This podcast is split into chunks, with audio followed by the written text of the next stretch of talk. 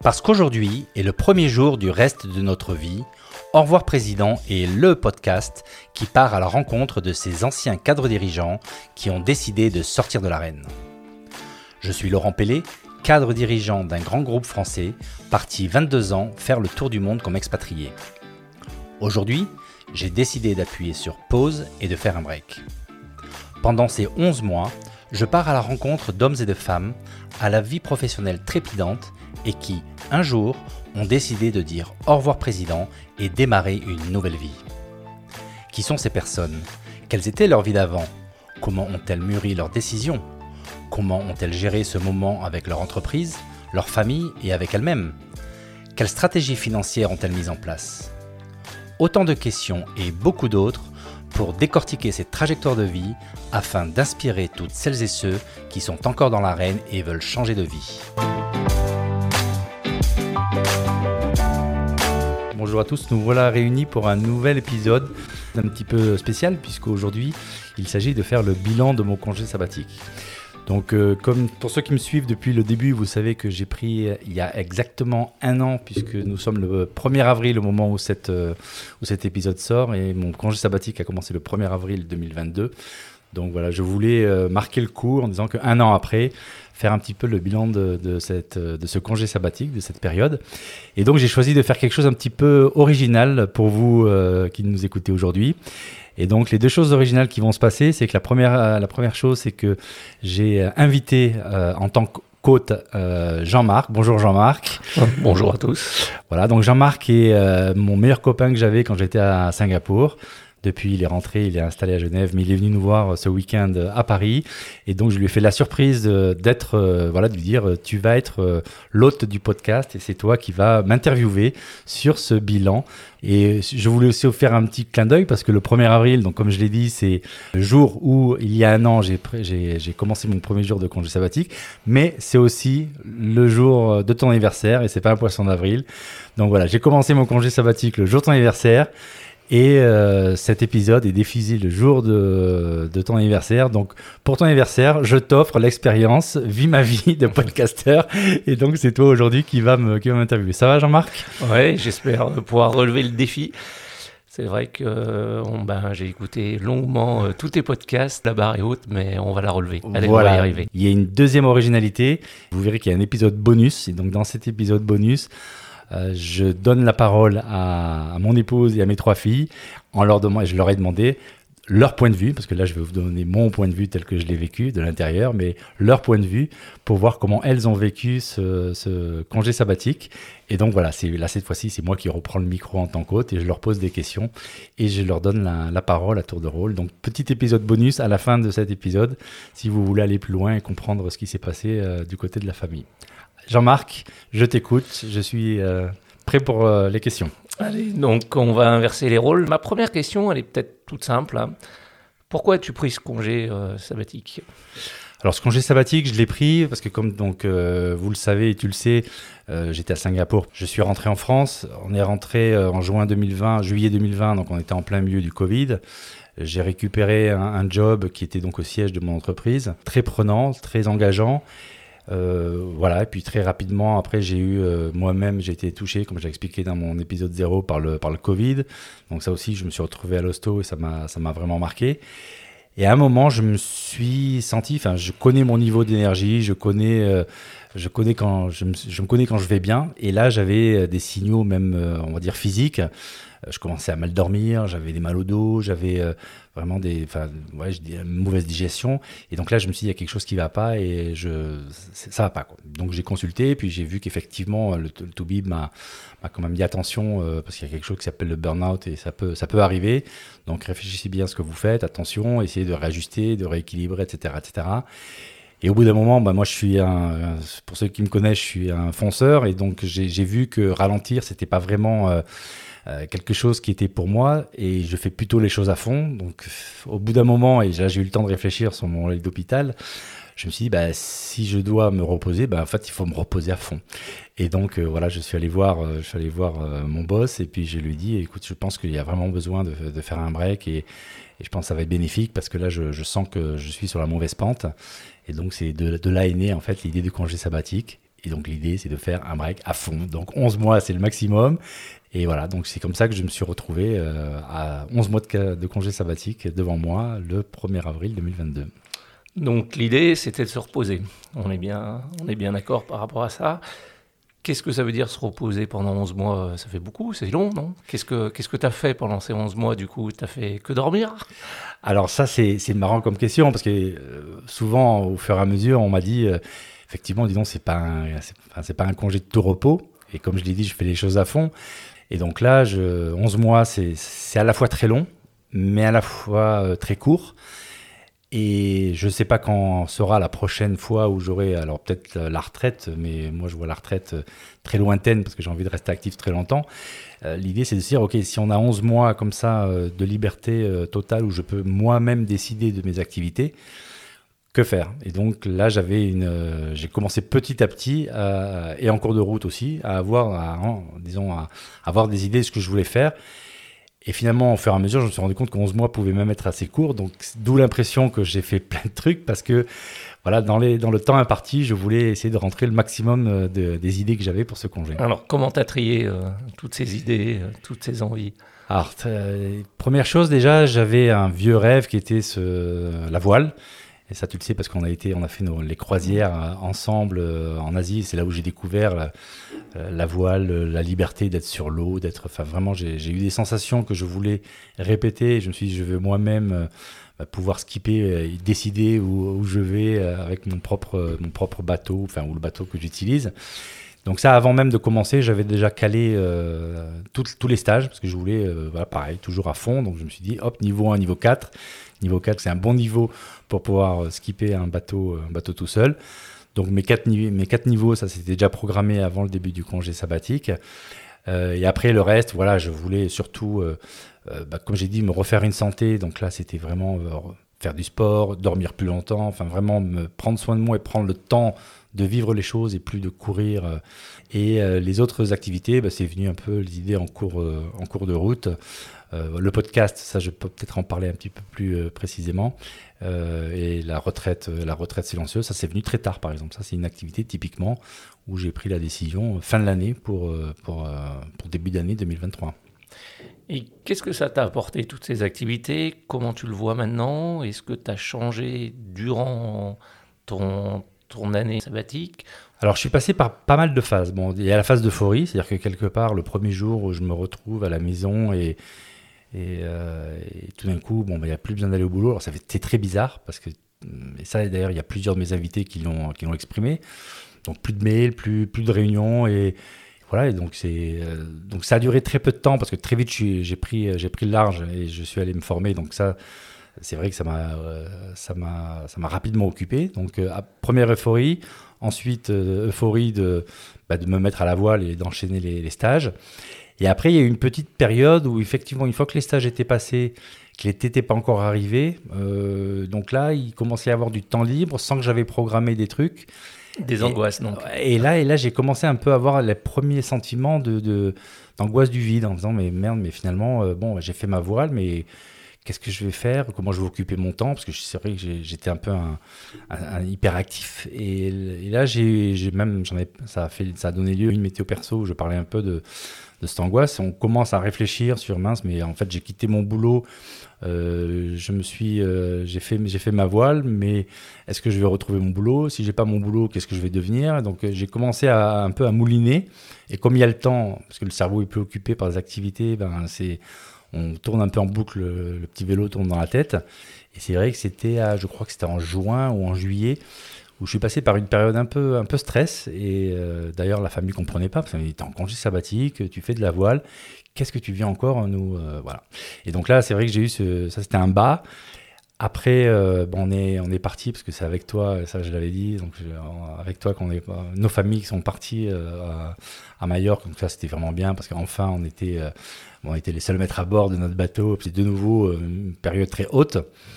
Et, euh, après, euh, septembre, octobre, tout le monde reprend le boulot.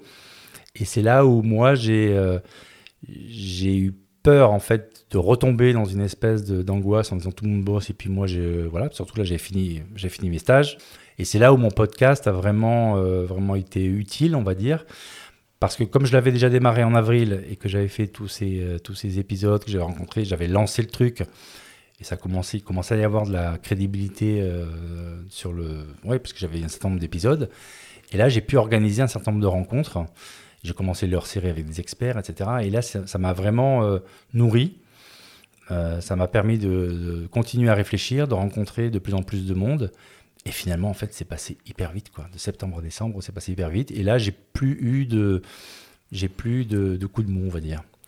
Et si on reprend un peu au niveau de la famille, euh, quand tu bosses, quand bon, tu bossais beaucoup, beaucoup, beaucoup, je peux, je peux en témoigner. Tu veux dire avant le congé sabbatique Avant le congé sabbatique. Donc, comment vous êtes retrouvé dans le cocon familial avec euh, quelqu'un en plus 24 heures sur 24 et, euh, et qui est là et l'équilibre de famille change? Comment vous avez géré ça? Comment tu as géré ça? Alors ça, je vais répondre, mais qu'à moitié, parce que comme je l'ai dit, il y a un épisode ça bonus. Donc ça, je pense que ça va être euh, après. Moi, la manière dont je l'ai vécu, c'est que, euh, en fait, j'étais plus contraint. C'est-à-dire que je pouvais, alors, et ça, je l'ai pas dit, mais en fait, euh, entre les différents stages, les différentes activités, il y a eu beaucoup de moments où on s'est retrouvés à deux avec mon épouse, et, du coup, on a pris le large, tous les deux. Donc les enfants bah, faisaient continuer les études, et puis nous, on, nous, on partait. Et ça, c'est un truc en fait qu'on avait euh, rarement fait parce que c'est vrai qu'à chaque fois qu'on prenait des vacances, on partait avec les enfants. Donc je dirais que le, point le plus fort pour moi, c'était vraiment du temps à deux. Et ça, c'est vraiment très très très sympa. Euh, sinon, il y avait un, petit souci, je pense, pour, euh, pour mon épouse de se dire bon, bah, finalement, il va être là 24 heures sur 24 et j'ai pas l'habitude. Mais il y avait quand même le confinement avant, et donc on avait déjà pris l'habitude, parce que moi je bossais d'ici, et puis finalement, comme j'étais beaucoup en vadrouille, finalement, je pense, je pense que ça n'a pas posé de problème. On verra ce que, on bah, verra ce, ce que disent les filles. On a hâte, on a hâte d'écouter. Donc on est à l'heure du bilan. Euh, si tu devais faire un bilan perso vraiment, qu'est-ce qui a réellement changé en toi? Est-ce qu'il y a eu des étapes justement de ce changement? Et comment tu te sens maintenant?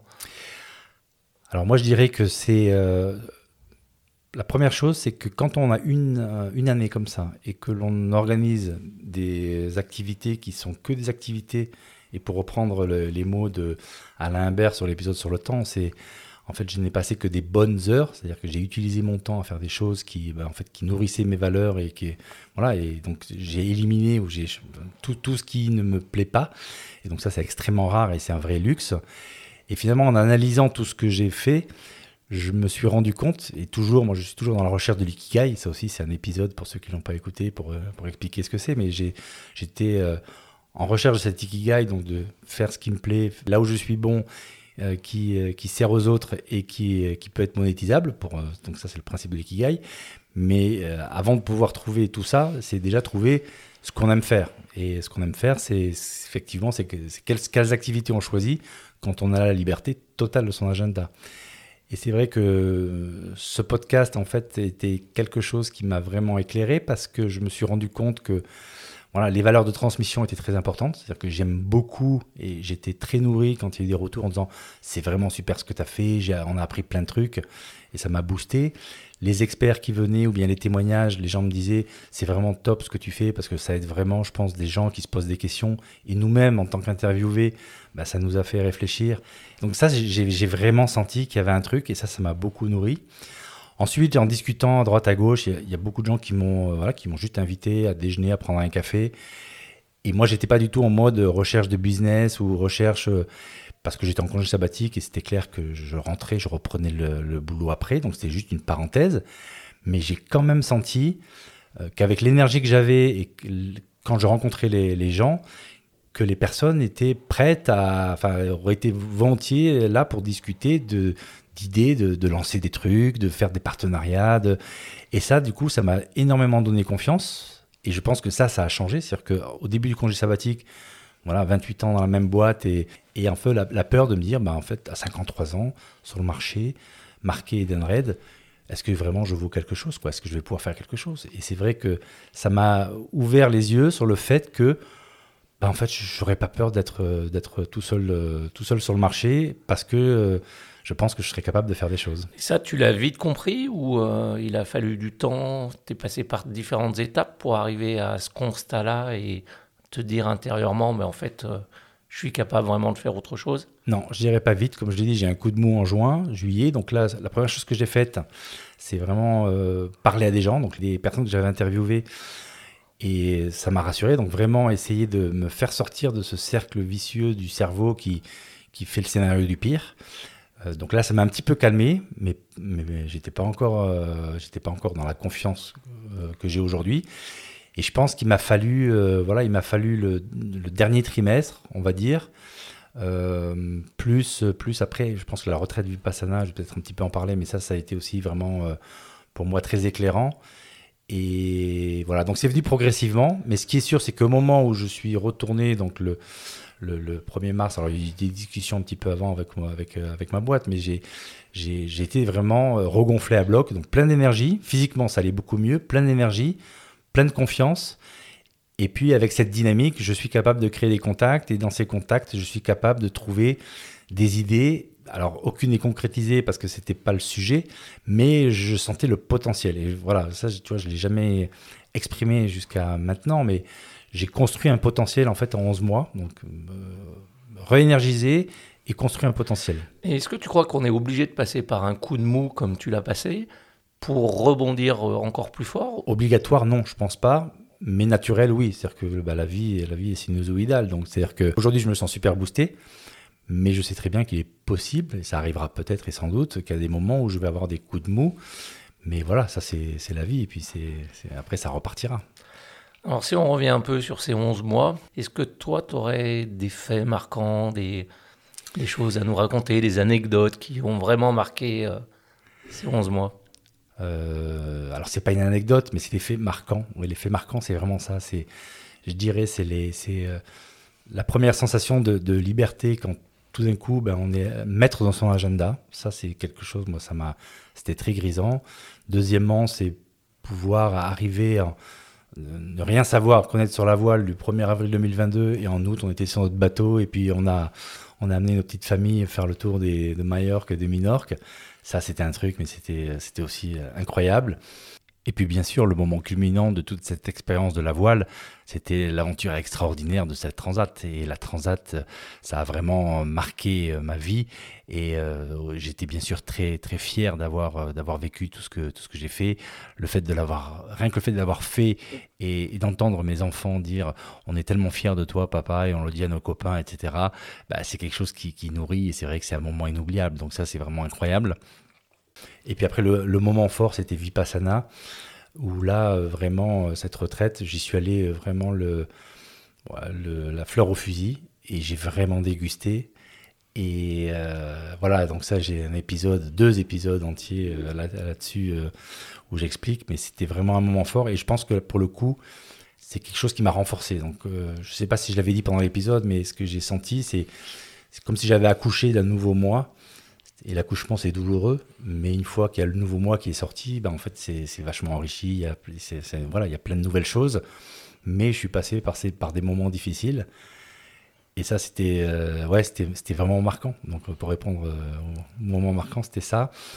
Et puis, le podcast, ça, c'est en filigrane, parce que le podcast, à chaque, chaque, chaque rencontre, en fait, était incroyable. Et le fait d'aller voir les gens, je suis allé voir certains chez eux dans les montagnes, etc. En fait, à suivi les épisodes. Là aussi, c'était super sympa. Et, ça, c'était une des choses aussi que je veux intégrer dans mon Ikigai. La diversité des rencontres, aller à la rencontre des gens, apprendre, c'est aussi important que transmettre. Et donc, finalement, ce qui s'est mis en place, pour moi, c'est une vision très claire. C'est je veux avoir un boulot où je bouge beaucoup, où je rencontre des gens, où j'apprends et où aussi où je peux transmettre parce que je vois tout ce que j'ai appris, toute l'expérience que j'ai. Et ça, j'ai vraiment envie de transmettre. Donc ça, c'est, tu vois, tout ça, ça m'a permis vraiment de d'avoir de commencer à dessiner le portrait chinois, on va dire, de ce que pourrait être une activité euh, qui pourrait être la mienne euh, quand je reprends euh, quand je reprends bientôt, quoi. En tout cas, tu nous as déjà fait un beau bilan. c'est bien, mais une année, ça passe vite. Oui. Donc là, tu vas repartir tu vas pas repartir en année sabbatique, mais tu vas repartir au boulot. Oui. Euh, comment t'envisages la suite? Qu'est-ce que tu vois? Est-ce qu'il y a des, des, lignes rouges que tu t'es fixées en disant, ben non, ça je le dépasserai pas et je retournerai pas là-dedans? Quel est l'avenir? Alors, déjà, bon, il y a beaucoup, pas mal d'entre vous m'avaient posé la question mais ça finit quand déjà ton congé sabbatique? Donc tout le monde sent que c'est effectivement en approche, euh, en approche de la fin. En fait, on a même déjà dépassé puisque, en fait, j'ai repris le boulot le 1er mars. Euh, et donc là, je suis euh, en train de bosser pour, pour Edenred sur une mission qui m'intéresse énormément, qui, touche à la formation. Et donc ça, comme je vous l'ai dit, la formation, c'est quelque part, c'est la transmission. En revanche, c'est vrai qu'après des, discussions sur comment la suite, etc. Rapidement, j'ai euh, la conclusion de mes réflexions de l'année sabbatique plus des discussions. Euh, je me suis dit que j'allais, j'allais pas pouvoir, j'avais pas envie de, de, retourner chez Edenred et je voulais vraiment prendre un nouvel envol et donc, euh, et donc devenir, enfin, prendre ma liberté et organiser mon temps. Alors avec tous les risques que ça comporte et ça, je l'ai bien, j'ai, bien mesuré, mais voilà, en gros, j'ai, dit à ma, boîte que moi, voilà, je souhaitais, je souhaitais arrêter. Et donc euh, là, il reste euh, voilà, un préavis de trois mois. Et donc fin mai, euh, c'est la dernière, 31 mai, c'est le dernier jour chez, chez Edenred. Mais avec, voilà, l'idée, c'est vraiment d'être freelance et à disposition de, de ceux qui, qui voient de la valeur pour, de travailler avec moi avec le sujet de la, de la transmission, donc de la formation. Donc concrètement, j'aimerais me lancer dans la, dans la formation. Donc l'idée, c'est ça. 1er, 1er juin, je, je suis en freelance. J'ai, euh, je saute, bah, comme beaucoup de mes invités l'ont fait. C'est le grand saut. Euh, mais avec du temps de réflexion derrière. Et ça, je pense que c'est vraiment important. Et avec, euh, encore une fois, cette confiance. Moi, j'ai une autre question. Est-ce que tu penses que tu vas de nouveau pouvoir, enfin, tu vas continuer à être maître de ton temps? Est-ce que tu as beaucoup d'envie hein, Tu es quelqu'un qui est à 200 à l'heure tout le temps tu vas faire de la formation. Est-ce que justement cette notion de temps qui maintenant a beaucoup d'importance pour toi, comment tu vas le gérer ce temps? Alors je pense que tu mets, le, doigt sur le truc important parce que comme je l'ai dit, je suis super actif, hein, hyper actif, et donc j'ai plutôt trop d'idées et envie de faire trop de choses que pas assez. Ça j'ai beaucoup réfléchi et il y a une personne qui m'a beaucoup inspiré euh, bon, déjà, c'est Alain Imbert avec euh, le sujet sur le, sur le temps. Donc, euh, ça, c'est comment reprendre son temps en main. Donc, je pense qu'il y, y, a des clés pour, pour vraiment faire attention de bien utiliser son temps et qu'il n'y ait pas de dérapage. Le deuxième, en fait, c'est mon tout premier épisode avec Gilles Poirieux. Lui m'a beaucoup inspiré parce que j'ai vu comment, en fait, il a organisé son temps de manière un tiers, un tiers, un tiers. Donc, c'est un tiers pour, pour lui, un tiers pour, pour sa famille et puis un tiers pour le, pour le business. Donc euh, vraiment, il, il, essaye de garder cet équilibre. Donc moi, ce qui est très clair, c'est que la valeur liberté, elle est très importante. Je veux pouvoir, bah, si je veux décider de faire une autre transat ou de partir, euh, de partir un mois quelque part avec ma femme, euh, voilà, ou d'aller voir une de mes filles qui est à l'étranger, bah, de pouvoir le faire. Et donc à moi de m'organiser et de trouver le bon équilibre. Donc je pense qu'effectivement, ça sera un point d'attention, mais je vais me rendre compte très vite si jamais, euh, si jamais je dérape et que voilà, je, me ferai rattraper par ma propre patrouille en fait. Bon, ben, écoute, c'est euh, très intéressant, on va voir. Et puis, ben, donc, la dernière question, euh, ce podcast, qu'est-ce qui va devenir? Alors, vous êtes beaucoup à m'avoir posé cette, cette question. effectivement, je me suis posé la question en disant est-ce que ça vaut le coup de, de continuer, est-ce que je pourrais continuer? Donc, c'est vrai que c'est une activité de plus qui prend quand même pas mal de temps. Mais oui, j'ai envie de continuer tant que euh, moi je j'apprendrai des choses et je m'éclaterai. Donc ça, je pense que je vais passer voilà du, bon temps et donc ça sera une des conditions. Et la deuxième des conditions, c'est que ça apporte aux autres. C'est-à-dire que si c'est pour faire un podcast que pour moi, bah dans ce cas, euh, autant faire les rencontres tout seul. Et, euh, mais si, si, je sens que cette communauté m'encourage à continuer, ben voilà, envie de transmettre, envie d'apporter aux autres. Et donc, si ces deux conditions-là sont réunies, tant que ces, je dirais, tant que ces deux conditions-là sont réunies, je pense que je continuerai. Et je pense qu'il y aura des auditeurs. eh bien, écoute, on verra. ok, tu as encore des questions? C'est bon, on peut clôturer? Non, non, euh, oui, on peut clôturer. Euh, c'était, euh, ouais, inspirant et, et, intéressant. Donc voilà. Voilà, je vais peut-être prendre une petite année de break, moi aussi. et maintenant, je vous invite à passer au bonus.